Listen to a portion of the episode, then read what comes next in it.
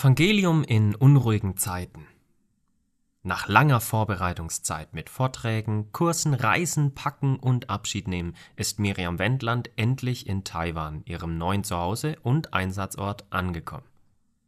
Die ersten Tage der Eingewöhnung mit Beziehen der neuen Wohnung und spannenden Entdeckungen der neuen Stadt sind vorbei und die tatsächliche Einarbeitungsphase in Bethesda hat begonnen.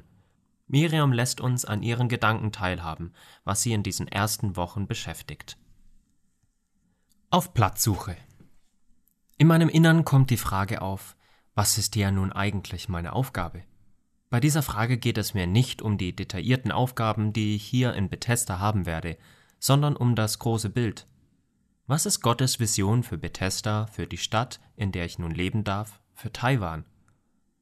Warum hat mich Gott gerade in dieser Zeit nach Taiwan geschickt? Unruhige Zeiten. Taiwan ist mittlerweile fast täglich in den Schlagzeilen. Ich glaube fest, dass Gott uns leitet und führt und uns mit bestimmten Aufgaben betreut.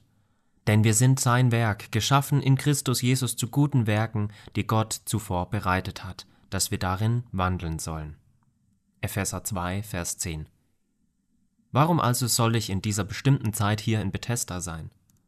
Zu meinem eigenen Erstaunen wird die politische Lage hier in Taiwan nur halb so brenzlig gewertet wie in den westlichen Medien. Das Einzige, was auf eine Krise in Hualien hindeutet, sind die Flugzeuge, die immer wieder über unseren Köpfen, ja auch über Bethesda hinwegfliegen.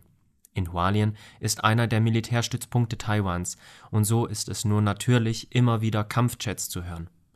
Es wird hier nicht viel über Politik gesprochen, auch nicht in den Medien. Ich denke, dass die Menschen hier den Konflikt eher ruhig lösen wollen. Die einen wollen einfach in Ruhe gelassen werden, die anderen hoffen auf eine Übernahme durch das andere Land ohne Krieg und Widerstand. Kann es eine Versöhnung der beiden Seiten geben? Gibt es einen Weg der friedlichen Lösung? Ich glaube, es ist eine Aufgabe für uns Christinnen und Christen, für diesen Konflikt zu beten und um Frieden zu bitten. Verkündigung in Wort und Tat. Zurück aber zu meiner Anfangsfrage. Was ist also meine Aufgabe hier in diesen unruhigen Zeiten? Tatsächlich muss ich feststellen, dass sich unsere Aufgabe in der Welt nie ändert, egal in welcher politischen Lage man sich gerade befindet. Unsere Aufgabe ist es, hinzugehen, das Evangelium zu verkünden und die Menschen, die Gott uns anvertraut hat, zu lieben und ihnen zu dienen. In Wort und Tat. Beides ist wichtig, und das alles immer unter dem Schirm des Gebets.